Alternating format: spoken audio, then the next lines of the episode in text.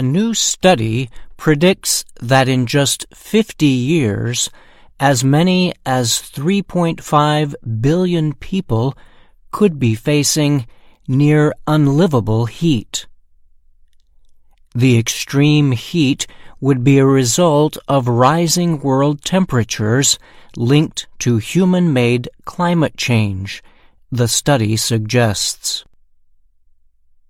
Researchers from the United States, China, and Europe were involved in the study. The Proceedings of the National Academy of Sciences reported the results. Martin Scheffer is an ecologist at Wageningen University in the Netherlands. He helped lead the research. He said the research shows that historically, human populations have mostly lived in areas where the average yearly temperature was between 11 to 15 degrees Celsius. A smaller number lived where the average temperature was higher, between 20 to 25 degrees.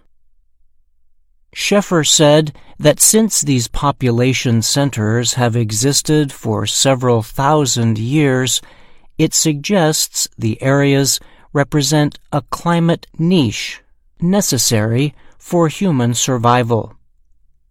But if world temperatures keep rising, this could put large parts of the population in areas too warm to live in without cooling technology. Scheffer and his team reported. The exact number of people who could be put at risk depends on whether pollutant levels of heat trapping carbon dioxide can be reduced and how fast the world population will grow. Under the worst case predictions for population growth and carbon pollution, the study estimates about 3.5 billion people could be living in extremely hot areas by 2070. That would be one third of the world's projected population. Even predictions considered by some scientists to be more likely estimate at least 2 billion people will be living in places too hot to survive without air conditioning in 2070, the study found. It's a huge amount and it's a short time. This is why we're worried. Cornell University climate scientist Natalie Mahowald told the Associated Press. She was not part of the study. But she and other outside scientists say the research makes sense and presents the urgency of man made climate change differently than past studies. The new study used an unusual method to identify the climate niches the research is based on.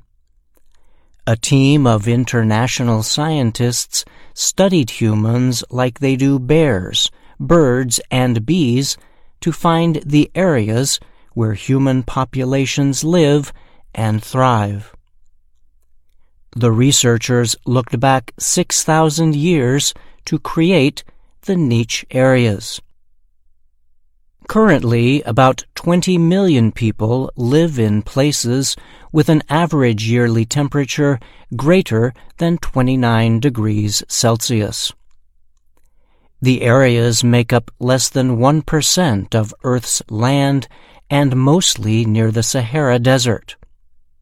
But as the world gets warmer and more crowded, the study predicts that large areas of Africa, Asia, South America, and Australia will also likely be in the same temperature range.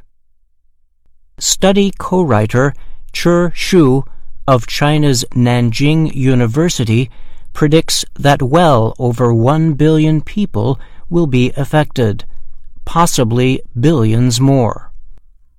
But he and other researchers noted there is still time for humans to make climate changing action to slow Earth's warming. Martin Scheffer said in a statement the study's predictions would mean unlivable conditions for the ordinary, for poor people, for the average world citizen. He said such conditions could lead to major climate migrations from the hottest areas of the world. Tim Lenton is a climate scientist and director of the Global Systems Institute at Britain's University of Exeter.